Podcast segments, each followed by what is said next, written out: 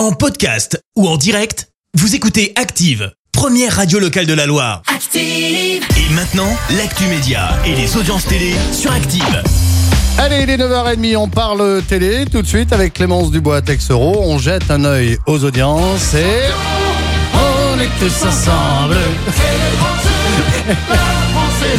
Et le foot s'est imposé hier soir, Clémence. Bah oui, TF1 est Ah arrivé en tête hein, avec le match des Bleus face à l'Afrique du Sud et un peu moins de 6 millions de personnes rassemblées devant leur télé. Ça représente 27% de part d'audience. Derrière, on retrouve France 3 avec la série Face à Face. M6 complète le podium avec le film Elle m'a sauvé. La Starac est de retour. Bah oui, l'info est tombée hier, hein, 20 ans après le lancement de la première saison. L'émission revient donc d'ici la fin de l'année en prime et avec une quotidienne. Tu vas me dire, mais c'est comme avant. Exact.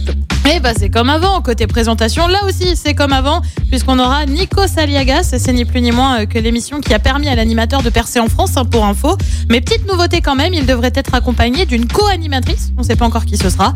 On le rappelle, la Star Academy, c'est l'émission qui a révélé Jennifer Nolwenn Leroy ou encore Grégory Le Marchal. Et puis vous le savez, on est en pleine période électorale avec un premier tour de la présidentielle qui a lieu dans une dizaine de jours. Eh bien, un débat de l'entre-deux tours va être organisé, ce sera le 20 avril prochain. Il sera diffusé sur TF1 et France 2 et verra les deux candidats arrivés en tête du premier tour s'affronter.